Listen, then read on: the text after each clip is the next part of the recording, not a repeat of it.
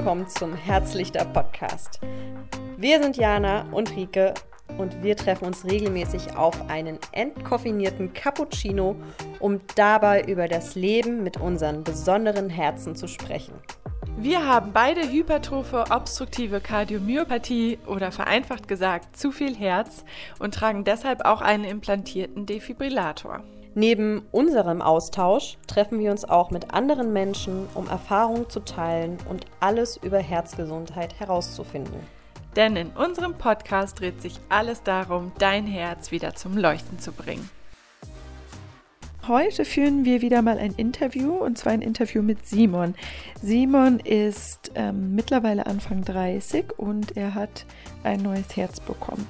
Schon ganz früh, da war er knapp drei Jahre alt und ja, wir sprechen mit ihm in dem Interview über ganz viele verschiedene Themen. Und ich finde, Simon ist ein großes Vorbild für alle Menschen, aber vor allen Dingen auch für Menschen, ähm, die gerade auf der Liste stehen für ein neues Organ oder die vielleicht auch gerade ein neues Organ bekommen haben, ob es jetzt das Herz ist oder ein anderes, weil er einfach erstens schon so lange damit erfolgreich lebt, sage ich mal, und zweitens auch aufgrund seiner Einstellung. Er selbst sieht sich ähm, nämlich auch gar nicht als krank und glaube auch, dass das halt unglaublich viel ausmacht, wie man sich selbst ähm, ja, betitelt, wie man sich selbst zuredet, was man selbst über sich denkt. Genau darüber sprechen wir eben auch, über die eigene Selbstwirksamkeit, also das Vertrauen in die eigenen Fähigkeiten. Genau, und ja, jetzt wünsche ich dir ganz viel Spaß beim Zuhören. Und ein kleiner Reminder, falls es dir heute noch niemand gesagt hat, du bist wunderschön, du bist stärker als du denkst und egal was es ist, du schaffst es. Hallo Simon. Grüß euch, hallo. Schön, dass du da bist. Finde ich auch. Ähm, schön, dass du die Zeit nimmst, heute mit uns zu sprechen und deine Geschichte mit uns zu teilen. Genau, unsere allererste Frage, die wir stellen, ist mhm. die Frage, wenn dein Herz eine Farbe hätte, welche Farbe wäre das? Ja, die Frage habe ich ja schon in euren Podcasts gehört und auch schon drüber nachgedacht tatsächlich. Ähm, ist eine schwierige Frage, finde ich, für mich. Ich weiß, ihr beide habt, glaube ich, Gold, beide. Mhm. Ähm, ich glaube, ich ähm, würde mich für Grün entscheiden, ähm, weil ich das so ein bisschen mit der Hoffnung verbinde, ähm, auch mit Gesundheit verbinde, so ein bisschen die Farbe. Mhm.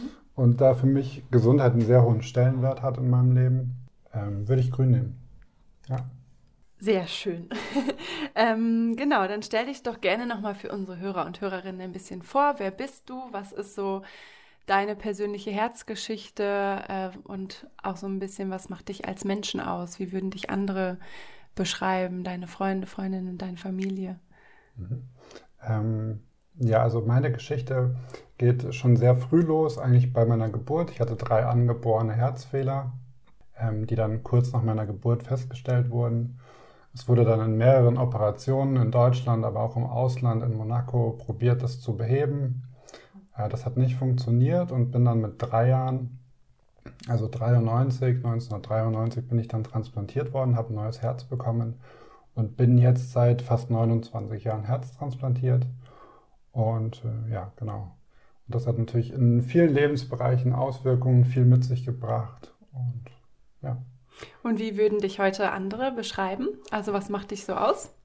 Was macht mich so aus? Ähm, äh, ich glaube schon, dass ich sehr reflektiert bin. Ich glaube, dass ich eine große Empathie habe gegenüber Menschen. Ähm, ich würde behaupten, ich habe eine relativ hohe soziale Intelligenz. Und ich glaube, was meine Stärken sind, oder eine meiner größten Stärken ist, glaube ich, die Verbindung und die Beziehung zu Freunden, Familie und zu den Mitmenschen, die ich so habe. Mhm. Also wir haben ja schon in unserem Vorgespräch so ein bisschen uns drüber unterhalten, dass es ähm, für dich dadurch, dass du ja auch ähnlich wie wir irgendwie mit, mit dieser Herzgeschichte von klein auf groß, also damit groß geworden bist, dass es, dass es ähm, für dich immer dazugehörte.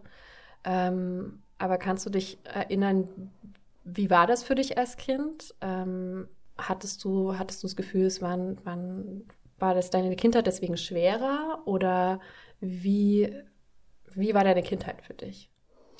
Ähm, tatsächlich würde ich nicht sagen, dass sie schwerer war.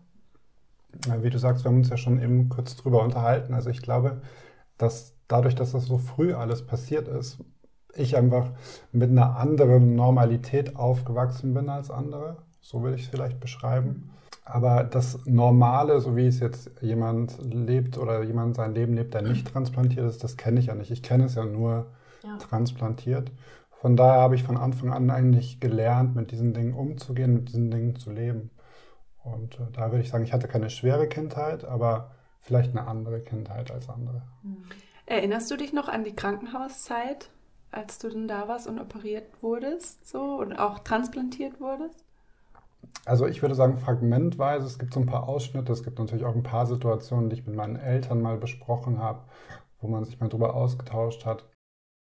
Aber wirklich starke Erinnerungen an verschiedene Situationen, ganz konkret, habe ich tatsächlich nicht, weil ich da wirklich ja dann so zwei, zweieinhalb Jahre alt war. Und da gibt es jetzt nicht mehr so konkrete Erinnerungen. Es gibt ein Buch, was meine Mama geschrieben hat. Das hat sie durch die ganze Zeit ähm, der Krankenhauszeit und vor und auch nach der Transplantation mitgeschrieben.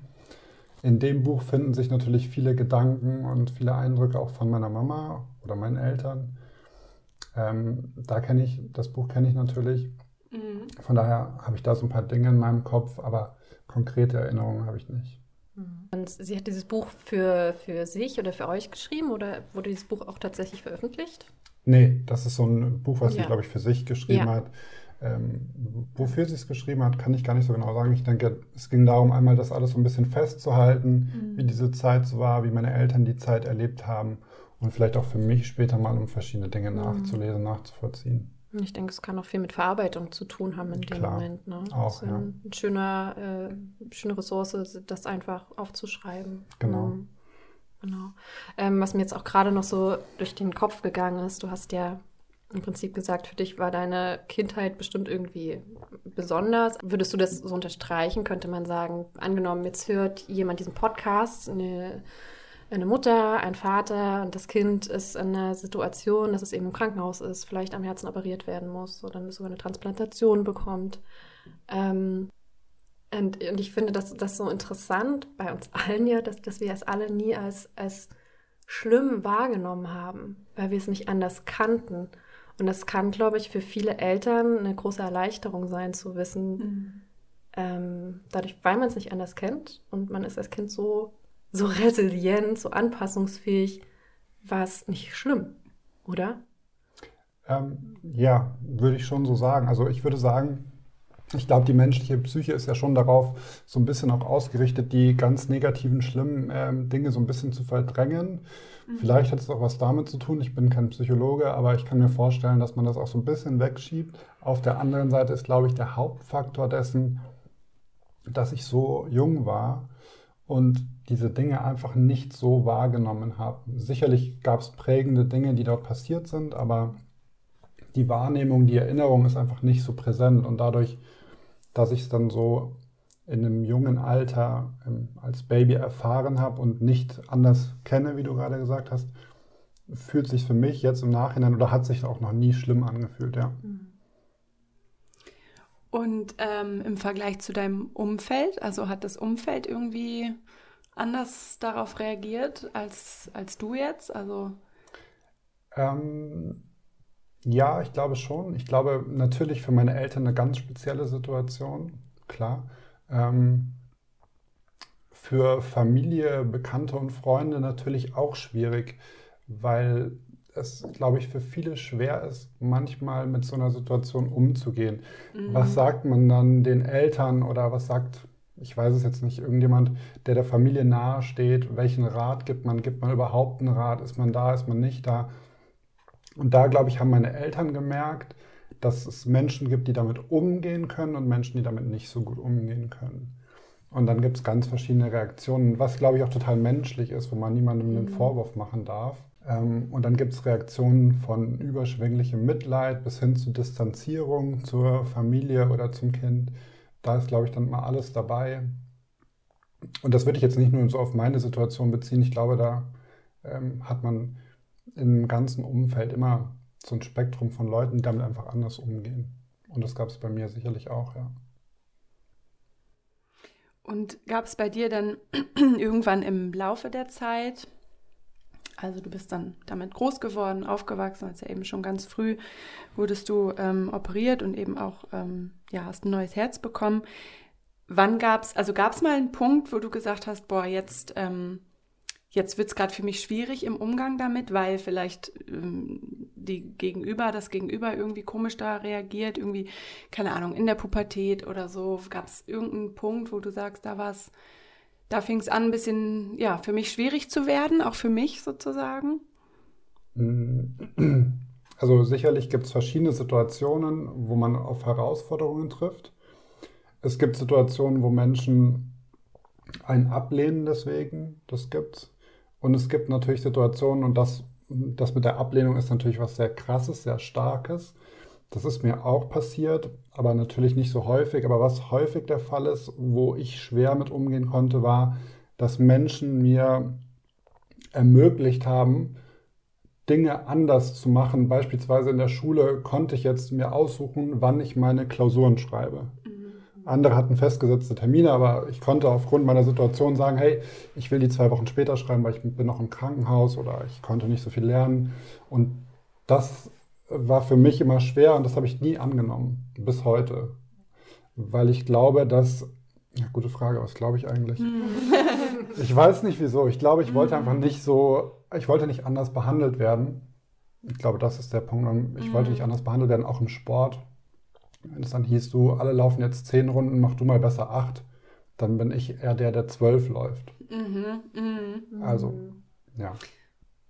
Also so ein bisschen, dass man so wegkommt von diesem Mitleid, ne? Von genau, dieser also Sonderrolle also, irgendwie. Genau, so. diese Sonder, Sonderstellung oder ja. die Mitleid ist ganz, ganz schrecklich, finde ich. Ja. ja. Und dabei ist es ja in dem Moment nicht mehr Mitleid, sondern es ist ja eigentlich nur eine, eine Fürsorge, die man erfährt, aber eben in einer Situation, ja. wo man nicht anders sein möchte und man interpretiert es aber eben als dieses Anderssein. Und das kenne ich super gut. es, ja, ich kenne dieses Gefühl so gut. Ich glaube, es geht auch darum, dass andere Menschen die Situation, meine Situation nicht so gut verstehen, denn manche denken, ich bin transplantiert und ich bin krank, aber ich habe ein neues Herz, was genauso funktioniert wie das von meinem Gegenüber auch. Mhm. Ähm, es gibt heute viele Transplantierte, die im Leistungssport unterwegs sind. Es gibt ähm, Elmar Spring, der regelmäßig Ironman läuft, auch in Hawaii, den härtesten sportlichen, ähm, sage ich mal, das härteste sportliche Event, was man so machen kann auf der Welt. Mhm. Das funktioniert alles mit einem transplantierten Herz. Und Leute, glaube ich, die sich nicht damit beschäftigen oder auskennen, gehen dann davon aus, dass man da irgendwie eingeschränkt ist, was ich aber überhaupt nicht bin. Gibt es irgendwelche anderen Einschränkungen äh, für dich als äh, ja, Mensch mit transplantiertem Herz? Also zum Beispiel in Bezug auf Beziehungen zu Freunden, zu irgendwelche ja, besonderen Herausforderungen, die du hast? Also klar, jetzt mit Corona beispielsweise wenn wir jetzt auf das Thema Krankheiten kommen, man wusste natürlich am Anfang nicht, was ist das für ein Virus. Ähm, mm. Wenn man transplantiert ist, muss man Immunsuppressiva nehmen. Das sind Medikamente, die ich täglich nehmen muss, die das Immunsystem künstlich drosseln, so damit der Körper das Herz oder das neue Organ nicht abstößt. Und da muss man natürlich so ein bisschen achtsam und sensibel sein, was Krankheiten angeht, den Umgang mit sich selbst, also Ernährung, Sport das ist sicherlich schon eine Herausforderung. Also da bin ich sehr stark sensibilisiert. Das war früher in der Pubertät auch nicht so. Da war ich dann eher so rebellisch, wie du es eben auch erzählt hast, Rieke. Mhm. Aber das hat sich natürlich dann so mit Anfang, Mitte 20 schon stark verändert. Und da gehe ich heute ganz anders mit um. Ja, das ist zum Beispiel eine der Dinge. Und klar, im, im Freundeskreis, im, in der Partnerschaft oder in der Familie gibt es sicherlich auch Themen. Ich kann mich an die Uni-Zeit erinnern. Da wurde viel und ausgelassen gefeiert. Ich bin jetzt nicht der Typ, der ähm, so viel feiert und so viel unterwegs ist. Nichtsdestotrotz ähm, war das für mich manchmal so, dass ich gemerkt habe, wenn ich sehr wenig Schlaf hatte oder dann auch Alkohol im Spiel war oder so, dass Herzrhythmusstörungen da waren und dass der Körper dann nicht ganz so sehr den zweiten und den dritten Tag noch nachlegen konnte, wie vielleicht äh, die anderen Jungs und Mädels das gemacht haben. Solche Themen gab es schon und sich dann hinzustellen und sagen, du, Leute, den dritten Tag oder den zweiten Tag mache ich jetzt nicht mit, geht ihr mal. Dann kommen natürlich, hey, komm doch mit. Und dann muss man sich so ein bisschen gegen das Kollektiv und gegen die Meinung stellen. Und dann gibt es sicherlich gute Freunde und äh, enge Freunde, die da sehr viel Verständnis für aufbringen und das sehr gut verstehen. Und dann gibt es vielleicht aber auch Leute, die da nicht so, äh, vielleicht nicht so sensibilisiert sind oder nicht so empathisch sind. Mhm. Ja. Oder vielleicht auch einfach unsicher sind im Umgang mit deiner Situation. Ne? Das kann auch sein, ja. Ne, weil ich, also selbst ich wüsste jetzt nicht genau, einfach weil ich nicht die Erfahrung gemacht habe oder mich ausgetauscht habe mit jemandem, der transplantiert ist. Ähm, was bedeutet das? Ja. Bist du eingeschränkt? muss, man, muss man in irgendeiner Form auf dich Rücksicht nehmen, was dann auch gar nicht böse gemeint ist, sondern eher so, ähm, lass mich dich gut verstehen. Ich ja. will irgendwie mit dir äh, irgendwie eine coole Zeit haben und natürlich auch so, so tell me, what, what are the rules? So. Mhm. Ähm, aber habe ich das jetzt richtig verstanden, dass du manchmal das Gefühl eher hast, dass du unterschätzt bist? Ja. Ja, ich würde eher sagen, ich werde eher unterschätzt, ja. Mhm.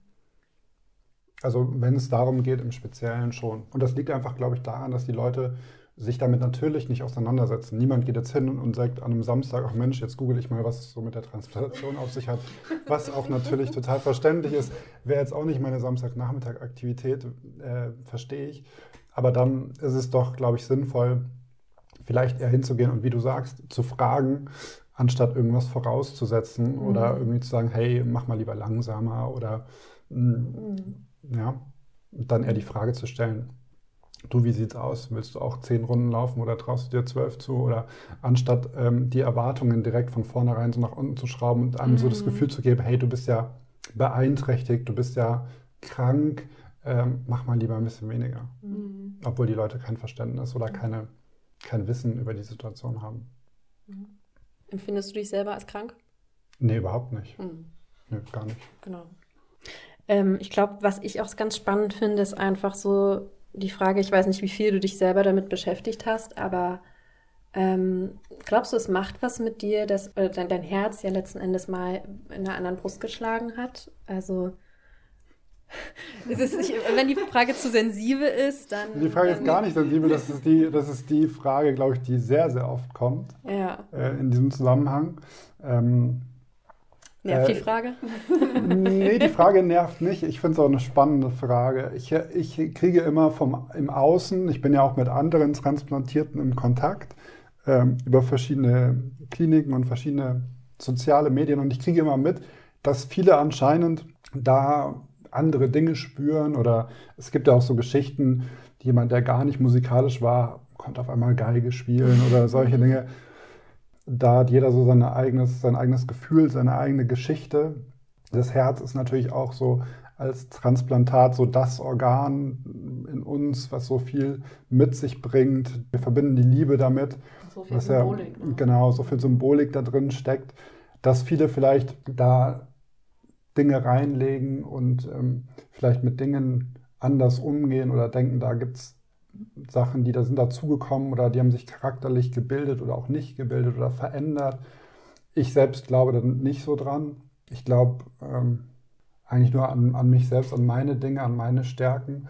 Aber es gibt auch keine Beweise, dass es so, dass es so ist oder dass es nicht so ist. Von daher mhm. spannende Frage. Und vielleicht ist es ja auch nochmal ein Unterschied, weil du ja wirklich, also du jetzt nicht so den Vergleich den großen Vergleich zu vorher hattest, ne, weil du eben drei Jahre alt warst, äh, so da und da dein, dein neues Herz bekommen hast, sozusagen, als wenn irgendwie jemand, der Mitte 20 ist oder, oder äh, ein anderes Alter hat, ähm, der vielleicht dann wirklich dann irgendwie was ja, anderes noch spürt in sich auf einmal, was er vorher nicht gespürt hat oder so. Ja.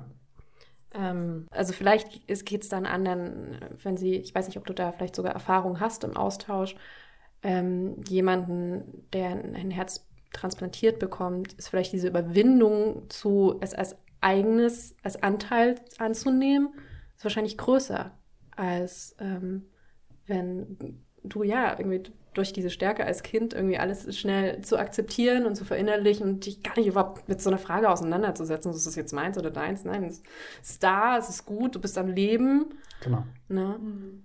Also auch das ist wieder sehr, sehr individuell, glaube ich, wie du sagst. Vielleicht, wenn man mit Mitte 20, Mitte 30, Mitte 40 transplantiert wird, ist das eine andere Situation.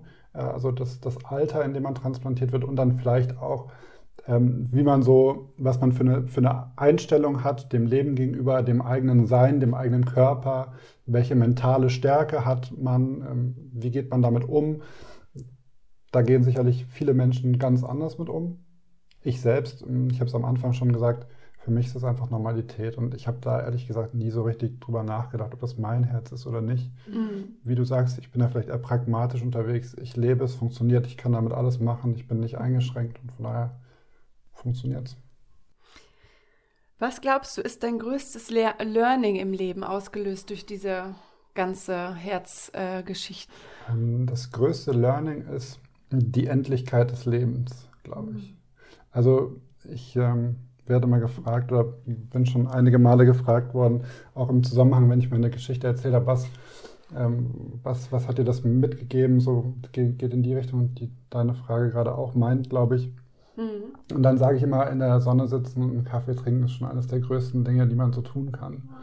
Äh, und ähm, ich glaube, das zu leben und zu verinnerlichen, das ist halt die Kunst. Ich glaube, dass mhm. viele ähm, ja, durch das Leben gehen und sagen, ja, die kleinen Dinge machen das Leben schön. Das ist auch so. Aber das zu verinnerlichen und zu verstehen, was das bedeutet. Mhm, das wirklich zu leben halt. Ne? Das Nicht zu leben zu und zu spüren in dem Moment und sich bewusst zu sein, dass das Leben sehr, sehr kurz ist, das ist mein größtes Learning. Und mhm. dadurch habe ich, glaube ich, in meinem Leben eine sehr, sehr starke Intensität. Ich möchte jetzt nicht sagen eine höhere Intensität als andere, aber ich habe eine sehr starke Intensität in meinem Leben. Ja. Mhm. Also so ein bisschen dieses im Hier und Jetzt wirklich sein, ne? Genau. Und die kleinen Dinge genießen. Wie, wie schaffst du das? Oder wie erinnerst du dich immer wieder dran? Weil, weil eben so der, ne, man ist so dann im Alltag und irgendwie ist so schnell dann unterwegs, weil alle so schnell unterwegs sind. Ähm, wie erinnerst du dich daran, dass du das immer wieder bewusst machst und den Moment genießt und die Sonne genießt oder was auch immer? Das ist eine gute Frage. Also ich glaube, wenn ein Moment da ist oder Momente da sind, auch Kleinigkeiten da sind, die, die mich glücklich machen, die Freude erzeugen, dann kommt immer so dieser Gedanke, diese Reflexion, ähm, die mir bewusst macht, so eine Stimme vielleicht, die mir sagt, hey, das ist gerade wirklich schön und gut, wie mhm. es gerade hier ist. Und ähm, das ist schon ja, so ein, ich weiß gar nicht, wo es herkommt, so ein Automatismus, mhm. einfach die, die, das Bewusstsein, die Reflexion für solche Momente zu haben in diesen Momenten. Mhm. Das würde ich so beschreiben. Vielleicht ist es nicht so ganz prägnant, aber so, ja, geht, so, mhm. geht so in die Richtung. Und was natürlich auch ein Thema ist, dadurch, dass es natürlich auch wieder immer mal wieder Unwägbarkeiten gibt, wie Herzrhythmusstörungen oder Dinge, die jetzt auch nicht so gut funktionieren, wo man drauf achten muss, dadurch wird man natürlich immer wieder so ein bisschen zurückgeholt und sensibilisiert und das Leben mhm. sagt einem oder der Körper sagt einem, hey, du ähm, passt da ein bisschen auf dich auf, schau ein bisschen auf dich. Mhm. Und diese Sensibilität, die man dann hat fürs Leben, die spielt sicherlich auch damit rein. Mhm. Ja, mir, mir hilft da immer ähm, so bewusstes Atmen dann in dem Moment, weil dann bin ich irgendwie immer so, also auch zum Beispiel, wenn ich Herzrhythmusstörung oder so habe, dass ich dann einmal bewusst so atme, dann bin ich gefühlt so richtig im Hier und Jetzt und bin mhm. gar nicht so in dieser Schlaufe, oh Gott, Herzrhythmusstörung oder äh, was, was passiert hier jetzt oder so, sondern dann, ja, kann ich, irgendwie komme ich so runter, mein Nervensystem kommt runter. Durchatmen, ja. Ja, genau. Man, man sagt ja auch, ähm, um das so zu veranschaulichen, so dein Atmen ist dein Lebenselixier, weil wie lange kannst du ohne Essen leben? Eine ganze Weile, ein paar Tage. Wie lange kannst du ohne Wasser leben? Eine ganze Weile. Wie lange kannst du leben, ohne dich zu bewegen oder was? Aber wie lange kannst du leben, ohne zu atmen? Ja, nicht so lange. so, und dann ist es so, wow, krass. ja, stimmt. Ne? Nicht so lange. Ja, genau. Ähm, ich habe irgendwie Bock, dich zu fragen. Wir haben überlegt, ob wir die Frage stellen, weil es, weil es irgendwie nochmal ein bisschen in eine andere Richtung geht. Aber, uh, was kommt jetzt? ähm, ich habe Lust, ähm, da ähm, zu fragen, was mich auch wirklich persönlich interessiert, wie kam es, dass du jetzt eine Ausbildung ähm, zum Coach machst? Und oh. vielleicht erklär mal ganz kurz, was dieser Begriff bedeutet für die Hörer und Hörerinnen, die das nicht wissen. Okay, ja, ich versuche mal das Ganze so ein bisschen zu erklären. Ich mache jetzt ähm, seit sieben Jahren, glaube ich, bin ich selbstständig. Ich bin im Immobilienbereich mit meinem Bruder zusammen und habe natürlich durch die Selbstständigkeit am Anfang ähm, in so einem Bereich eine sehr, sehr starke Lernkurve gehabt. Ich habe das nicht studiert, diesen Bereich. Ähm, und das war sehr, sehr spannend, die ersten vier Jahre. Und nach vier Jahren habe ich aber gemerkt, dass sich da die Lernkurve sehr stark abgeflacht hat. Und dann hatte ich eine ganze Zeit, wo ich eigentlich über zwei, drei Jahre hinweg ähm, ja nicht mehr so erfüllt war, relativ unglücklich war, mit dem, was ich dort gemacht habe. Oder ich würde vielleicht nicht sagen unglücklich, aber ich habe gemerkt, dass die meiste Zeit meiner Arbeit mich jetzt nicht so erfüllt, so würde ich es vielleicht beschreiben. Mhm. Und ähm, dann bin ich immer wieder in Kontakt gekommen mit Menschen, die eine ähnliche Geschichte haben. Und ich hatte eigentlich dann so ein paar Aha-Momente, wo ich gemerkt habe, dass meine Geschichte und meine Themen, ich glaube, den Menschen schon weiterhelfen können. Besonders so der mentale Prozess, mit Dingen umzugehen und auch die Verbindung so ein bisschen zwischen Psyche und Physis, also was der Körper und auch der Sport und die Gesundheit mit der mentalen Gesundheit zu, äh, zu tun hat und zusammenhängt und wie stark das zusammenhängt. Und ähm, in dem Zuge habe ich mich dann beschäftigt, wie kann ich da Menschen helfen und ohne jetzt einfach so rauszugehen und irgendwelchen Menschen irgendwas zu erzählen, mhm. habe ich überlegt, wie kann ich da eine Grundlage schaffen, damit ich das auch zu einem gewissen Grad professionell vermitteln kann.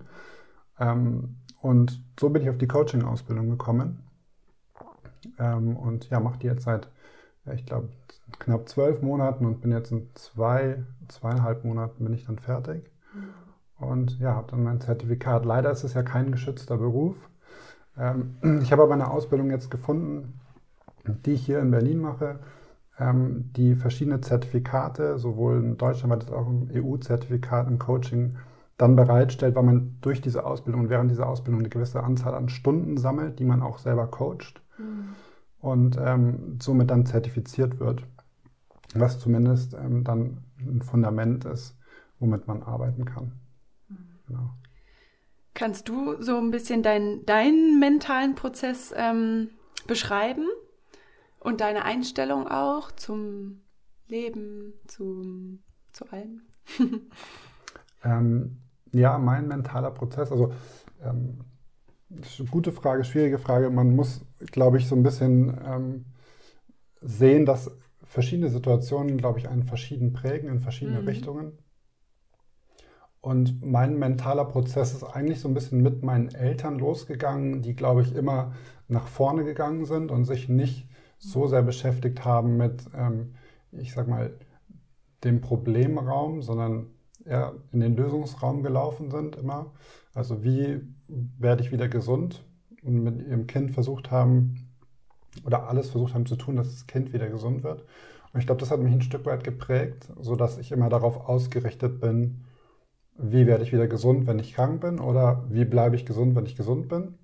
Mhm. Und das, ähm, ja, wenn man das so lernt und mitbekommt, dann hilft einem das schon an vielen Stellen. Ähm, aber klar, man muss sich auch immer reflektieren. Da gibt es natürlich andere Herausforderungen. In meiner Teenagerzeit, so zwischen 15, 16 und 21, hatte ich sehr starke, sehr regelmäßige Herzrhythmusstörungen. Bei meiner Transplantation ist ein Teil des rechten Vorhofs stehen geblieben, der ist noch in meinem Körper und daran wurde das neue Herz angeschlossen sozusagen. Deswegen habe ich zwei sehr große Vorhöfe, besonders der rechte Vorhof ist sehr groß, was dazu führt, dass immer wieder elektromagnetische Impulse durchs Herz gehen, gerade unter Belastung, die es aus dem Takt bringen lassen. Mhm. Und durch das Wachstum, was man gerade in der Teenagerzeit hat, ist das mhm. sehr, sehr stark gewesen, sodass ich sehr oft unter Belastung in diesen Herzrhythmusstörungen, in die Herzrhythmusstörungen gekommen bin. Und ich hatte teilweise Situationen, wo ich im Fußballtraining war, trainiert habe und gemerkt habe, okay, Herzrhythmusstörung, dann geht es immer direkt in den Herzkatheter. Das Ganze nennt sich dann EPU, da wird über die Leiste eine Sonde zum Herz geschoben und wird diese elektrische, dieser elektrische Impuls sozusagen verödet. Mhm äh, also unterbrochen, sodass das Herz wieder im normalen Rhythmus, im Sinusrhythmus schlägt. Und dann hatte ich einen Herzkatheter und habe natürlich darauf gedrängt, wieder Sport zu machen. Nach zehn Tagen bin ich schon wieder ins Training. Und die Ärzte haben gesagt, mach langsam, aber nach zwei Wochen spätestens war ich wieder da und ich hatte auch Situationen, wo ich nach zwei Wochen dann den ersten, das erste Training und direkt wieder ins Krankenhaus gekommen bin. Und das ist natürlich psychisch und mental schon schwierig mhm. mit 16, 17 wenn man dann zwei, dreimal hintereinander innerhalb von vier, fünf Wochen im Krankenhaus liegt und unter das Messer muss. Mhm. Und ich glaube, da habe ich schon, ah, schon stark auch im Krankenhaus rebelliert und auch gegenüber meinen Eltern rebelliert und ich wollte nicht. Und ähm, das, das, ist natürlich als Teenager auch schwierig. Mhm. Aber auch das hat, hat mich ein Stück weit gestärkt am Ende. Mhm. Gut, dann machen wir noch einen kleinen Schlenker. ähm, Mach das mal werde ich wieder unsensibel. Ich hoffe nicht. ähm, neugierig. ähm, passt jetzt aber auch ganz, ganz gut zu diesem, diesem Thema, irgendwie gerade als junger Mann, du wirst zum Mann und dann kriegst du immer so diese, diese Bremse reingehauen. Ähm, hattest du auch ähnliche Erlebnisse oder ernüchternde Erlebnisse, herausfordernde Erlebnisse in Bezug auf jetzt vielleicht Beziehung, Partnerschaft oder das, das hattest du da auch wirklich Erlebnisse, dass, dass es irgendwie im Dating dir vielleicht auch irgendwie mal auf die Füße gefallen ist oder genervt hat oder ähm, das Kennenlernen erschwierigt hat oder erschwert hat? Naja, also auf jeden Fall ist es natürlich immer ein Thema und ich glaube, wie wir eben schon gesagt haben, verschiedene Menschen gehen damit sehr, sehr unterschiedlich um. Hm. Und darum ist es bei mir so, immer in der Vergangenheit, wenn ich jemanden kennengelernt habe, habe ich das früh thematisiert, weil ähm, ich natürlich wissen wollte, wie geht mein Gegenüber denn damit um. Weil es ist natürlich super schwierig, wenn man eine spezielle Situation hat und dann ähm, jemanden trifft oder kennenlernt, der damit nicht umgehen kann oder nicht umgehen möchte. Das mhm. gibt es ja auch.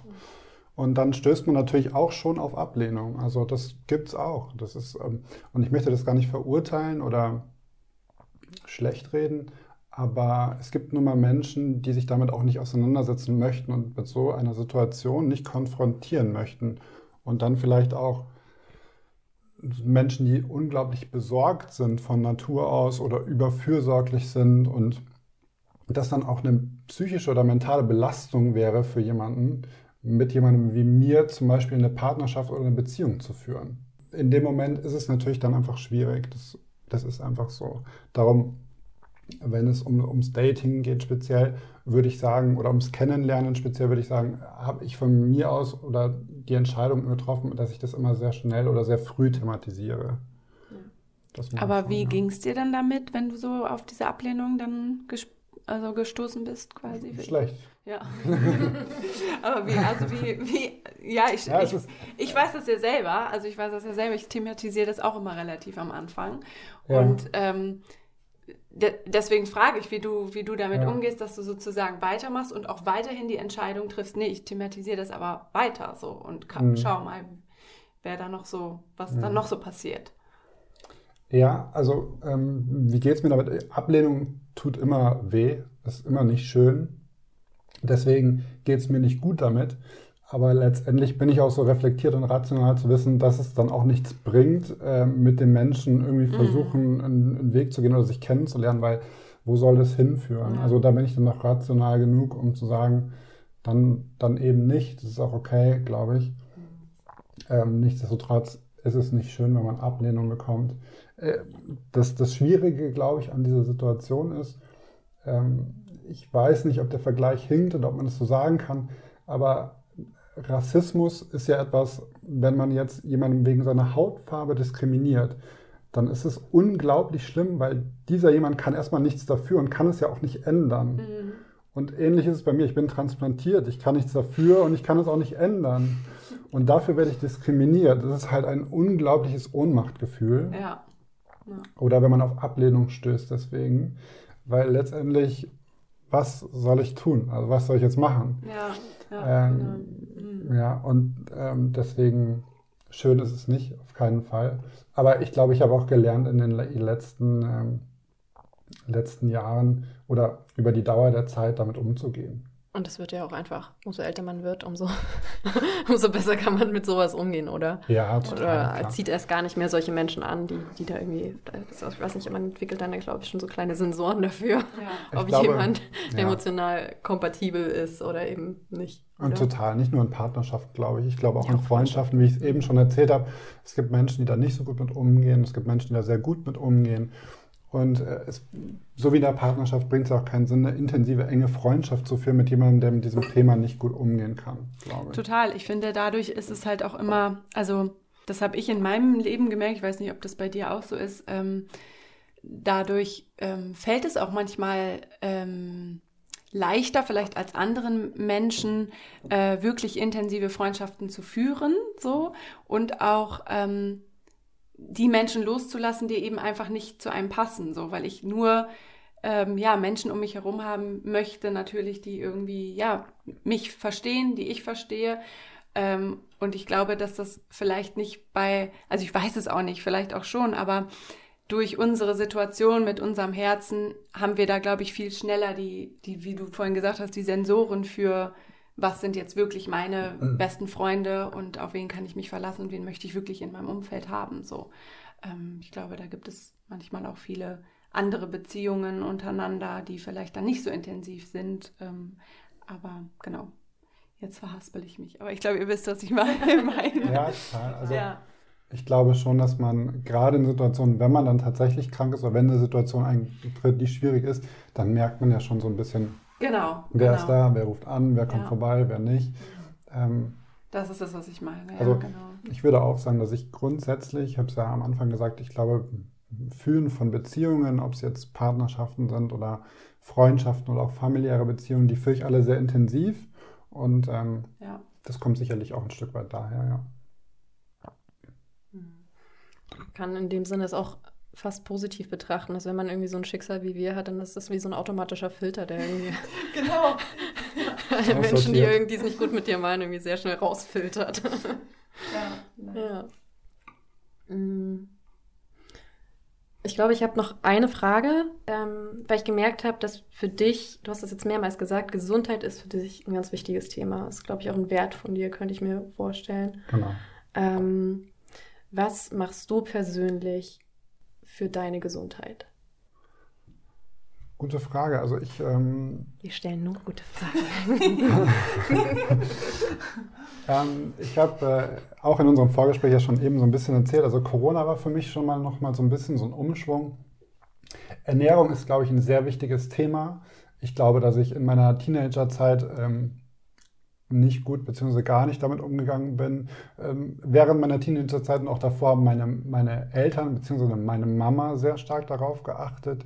Hm. Die hat alles äh, Gemüse nur vom Biomarkt oder vom Wochenmarkt und dann natürlich auch teilweise Sachen desinfiziert und so weiter. Also sie war sehr, sehr äh, sensibel und hat versucht, da ähm, mich und auch meinen Bruder da wirklich nur das äh, ja, gutes, gesundes Essen ähm, fortzusetzen, sage ich mal. Ähm, und ja, in der Pubertät, da wird man ja so ein bisschen eigenständiger, man entwickelt sich so ein bisschen selbst, dann kam die WG-Zeit und da ist man vielleicht noch nicht so reif und erwachsen, um das alles selber so umzusetzen. Ich würde aber sagen, dass ich jetzt in den letzten Jahren, ich würde mal sagen, so seit Anfang, Mitte 20 hat sich das schon stark verändert. Äh, jetzt in den letzten zwei, drei Jahren nochmal noch mal mehr dass ich sehr stark darauf achte, wie ich mich ernähre. Ähm, und während Corona jetzt ähm, habe ich, ich habe davor schon viel Sport gemacht. Während Corona habe ich aber gemerkt, ähm, ich bin ja sehr groß ähm, und habe aber in meinem Verhältnis zu meiner Größe immer relativ wenig gewogen ähm, und habe gemerkt, dass mich das doch einiges an Ressourcen kostet dann, gerade wenn ich krank bin oder ich nicht so viele Ressourcen habe dann auch, mein Körper nicht so viele Ressourcen hat. Und dann habe ich mich intensiv mit meinem Sport beschäftigt ähm, und habe das so ein bisschen, sage ich mal, ähm, ja, äh, viel mehr, viel disziplinierter und motivierter angegangen als vorher. Und seit zwei Jahren mache ich so drei, viermal intensiv die Woche Sport und versuche eben meine Ernährung auch so ein bisschen darauf anzupassen. Genau, also Sport und Ernährung sind meine, wären meine zwei Antworten auf die Frage. Und gibt es da irgendwelche Besonderheiten, auf die du achten musst auf, bei der Ernährung, ähm, weil du herztransplantiert bist? Ja, vor 29 Jahren wurden meinen Eltern mal gesagt, dass ich keine Salami essen darf. kein, kein rohes Ei und ähm, kein rohes Fleisch. Ähm, das hat zum einen, das hat mit Salmonellen zu tun. Mhm. Äh, ob das noch Bestand hat und so ist, ähm, weiß ich tatsächlich gar nicht. es ist aber so, dass ich kein rohes Fleisch, keine Salami und keine rohen Eier esse, seit, seit schon immer. Und so auch das, ich habe ich hab hier und da mal eine Salami genascht, muss ich zugeben. Du bist nicht gestorben. Äh, Wunder. Ich bin noch nicht umgefallen. Aber ich, ich weiß gar nicht, ich, ich mache das schon immer so und habe das Mhm. Habe jetzt nicht den Drang, unbedingt Salami zu essen oder unbedingt, weil nach wie vor ist es ja so, dass diese Lebensmittel, an diese Art von Lebensmitteln eine erhöhte Salmonellengefahr haben kann. Mhm. Muss nicht, aber kann. Und, okay. und deswegen ähm, muss ich jetzt auch nicht zwingend Salami essen. Weil ich dachte immer, oder ist es vielleicht dann genau nach einer Herztransplantation, dass man da nochmal Besonderheiten hat? Ich dachte irgendwie immer, es gibt tatsächlich ein paar Einschränkungen ja, mehr also als Salami.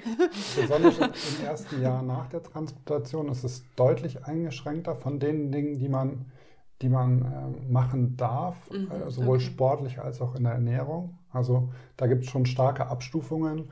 Ähm, das erste Jahr nach der Transplantation ist immer das kritischste Jahr für das Herz und für den Körper, auch für eine Abstoßungsreaktion des Körpers vom Herz. Mhm, Deswegen okay. muss man da sehr darauf achten. Und, und dann muss man halt schauen, dann ist es, glaube ich, auch wieder sehr individuell. Wie geht es einem? Wie geht es einem mit der Medikation, die man hat? Wie funktioniert mhm. das Herz? Wie ist die Funktion? Und dann kann man da sicherlich Dinge anpassen. Und was tut einem selbst auch gut ne? Genau, an, an Nahrung? Das ist ja. eben auch individuell, ja. Wenn es da draußen jetzt jemanden gibt, der oder die gerade eine Herztransplantation hinter sich hat oder eine Transplantation vielleicht auch vor sich hat, irgendwie darauf wartet, was würdest du sagen, sind wichtige Botschaften oder Resilienztipps vielleicht auch, ähm, ja, um die eigene Verarbeitung des Ganzen zu bewältigen?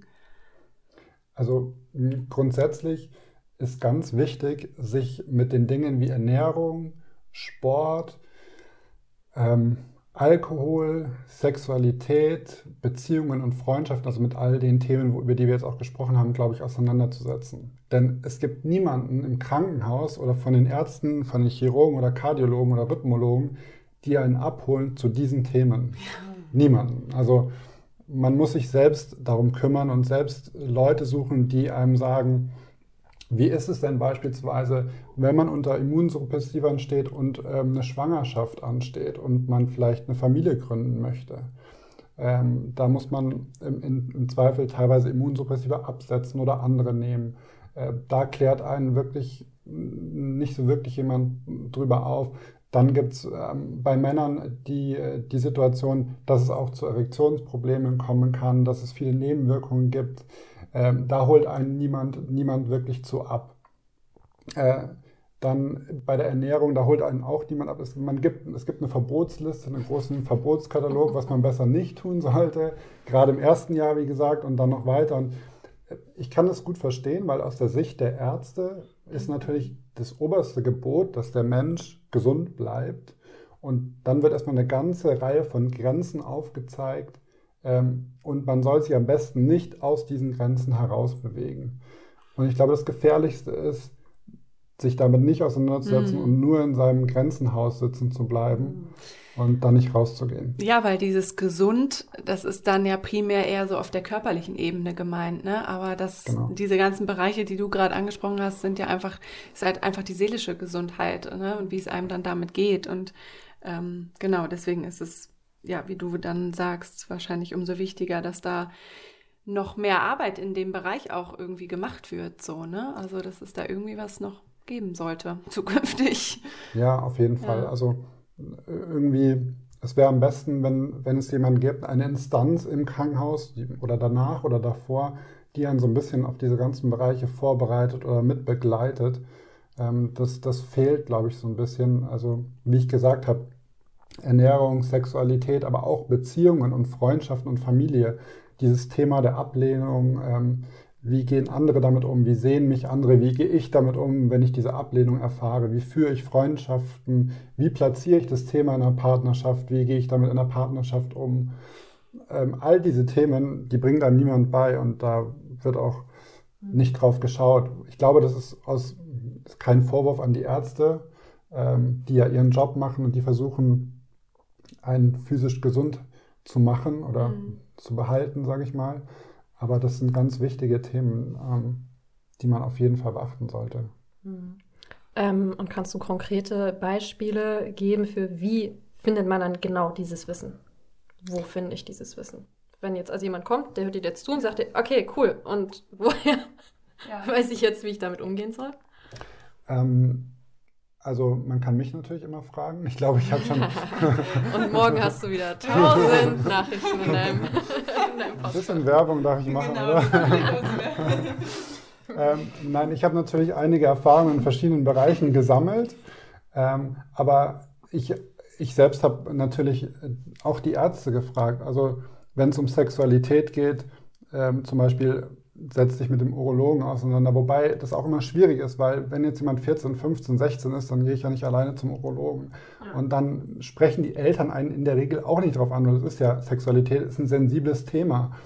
Ähm, da kann ich nur sagen, seid mutig, sprecht mit euren Eltern oder sprecht Ärzte an, die sich in dem Fachbereich auskennen.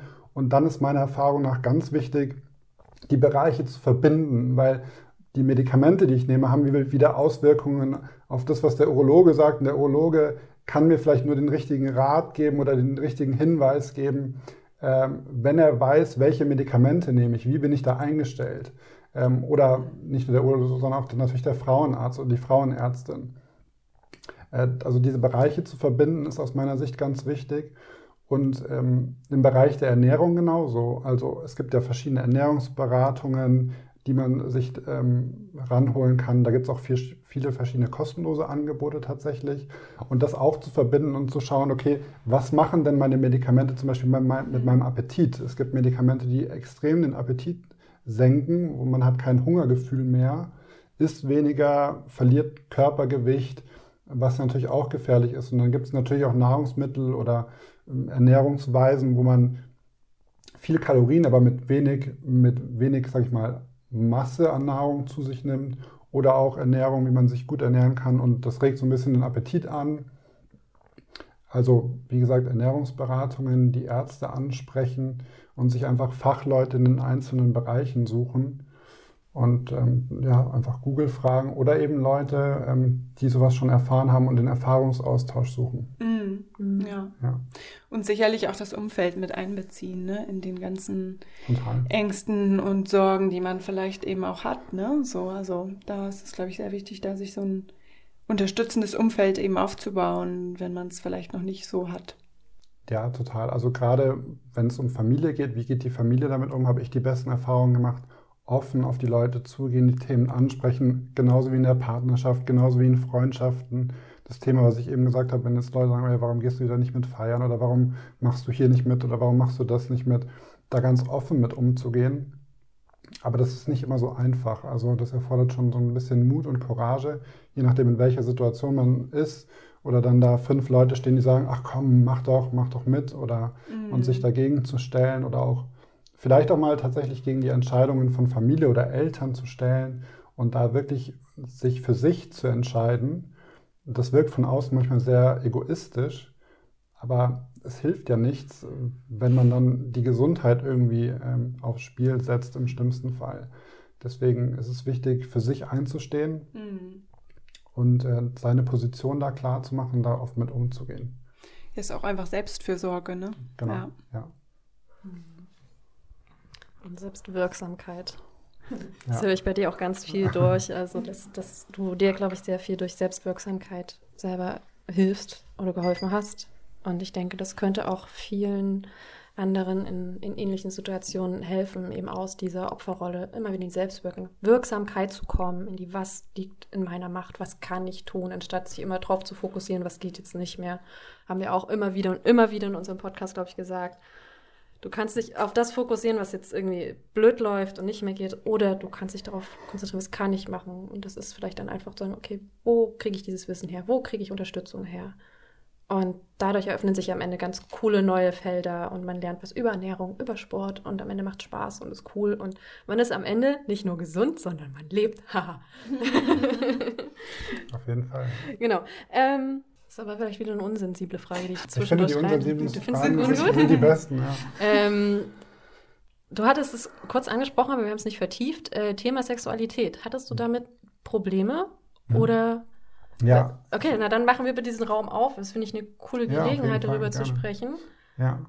Ähm, weil es halt nicht so, wie du schon sagst, nicht thematisiert wird. Ja. Sonst, genau, es wird nicht thematisiert und ähm, Deswegen, ja, ich habe mich damit viel auseinandergesetzt. Ähm, es gibt viele Medikamente, gerade im immunsuppressiver Bereich, aber auch im Beta-Blocker-Bereich, mhm. die darauf Auswirkungen haben können und habe mich in den letzten drei, vier Jahren damit jetzt intensiver mit beschäftigt, auseinandergesetzt und dann auch Wege und Lösungen gefunden, wie man damit besser umgehen kann. Es gibt verschiedene Medikamente, man kann Medikamente umstellen.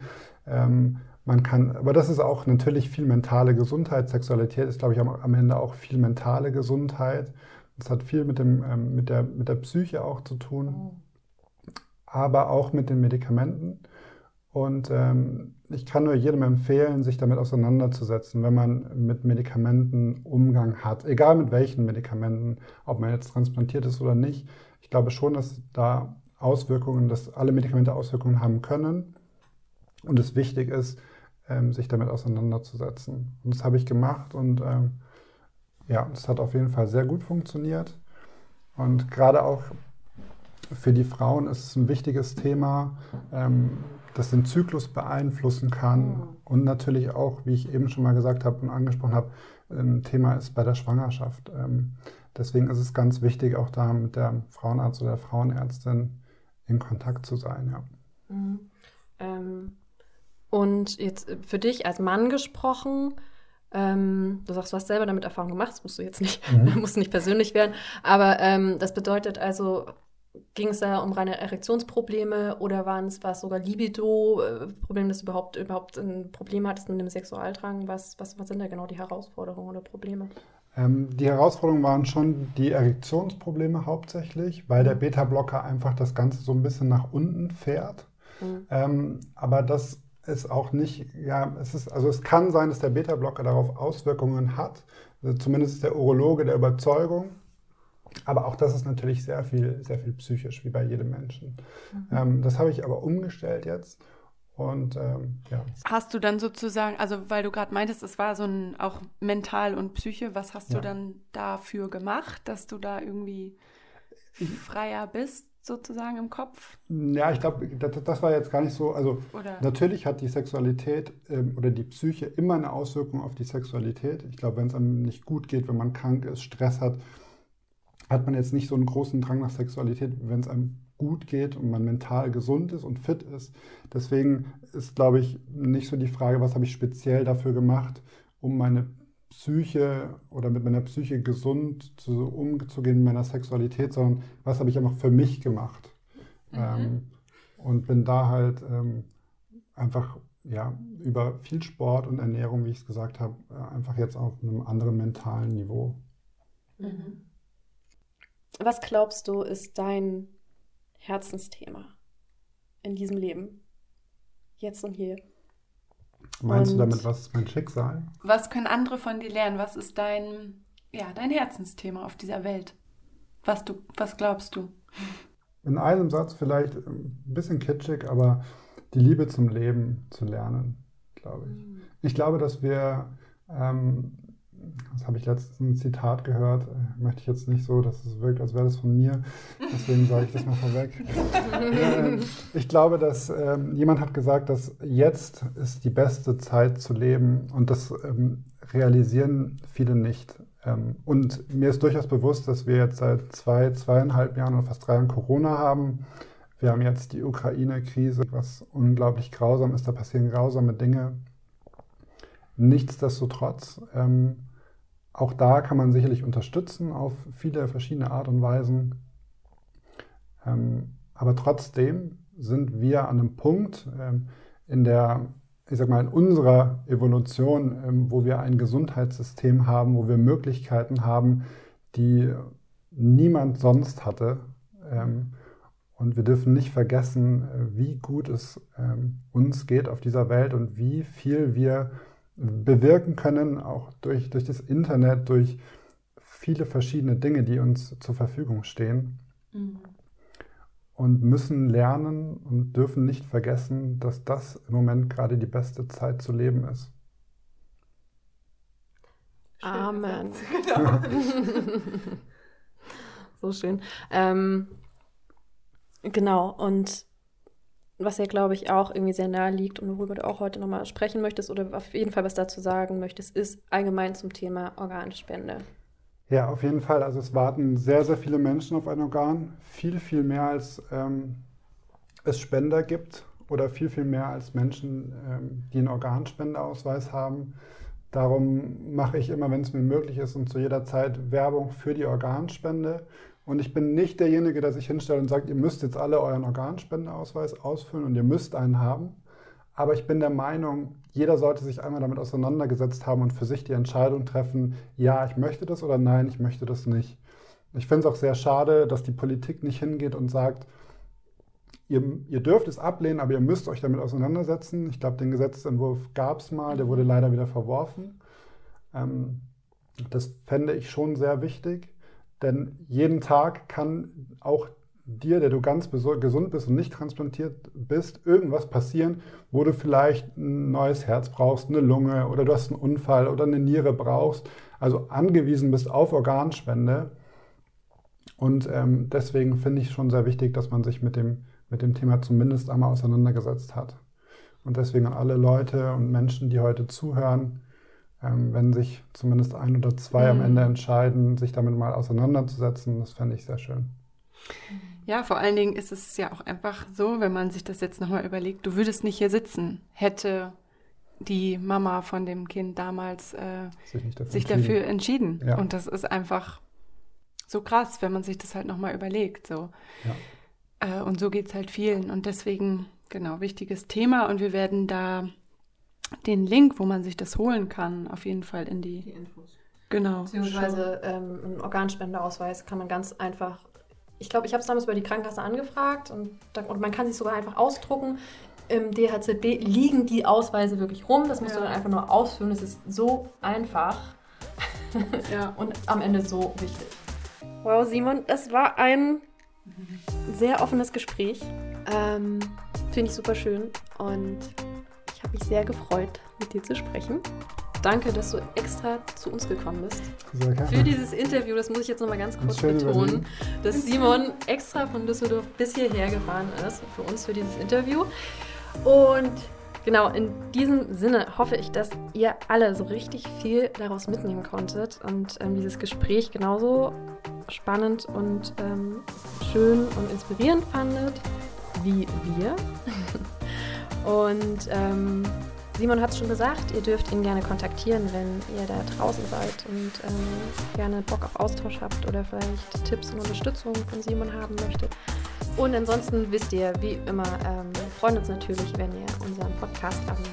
Ähm, könnt auch gerne auf unsere Instagram-Seite vorbeischauen. Da haben wir auch immer mal wieder neben unserem Podcast ähm, Inspirationen, Tipps, was uns hilft und äh, man kann ein bisschen uns in unserem Alltag begleiten und dadurch vielleicht zu so verstehen, ey, genau darum, wo es auch heute darum geht, einfach leben und das Leben ist schön und darum geht's und vielleicht auch, wenn du an einem Punkt bist, wo du es gerade nicht spürst, es ist da.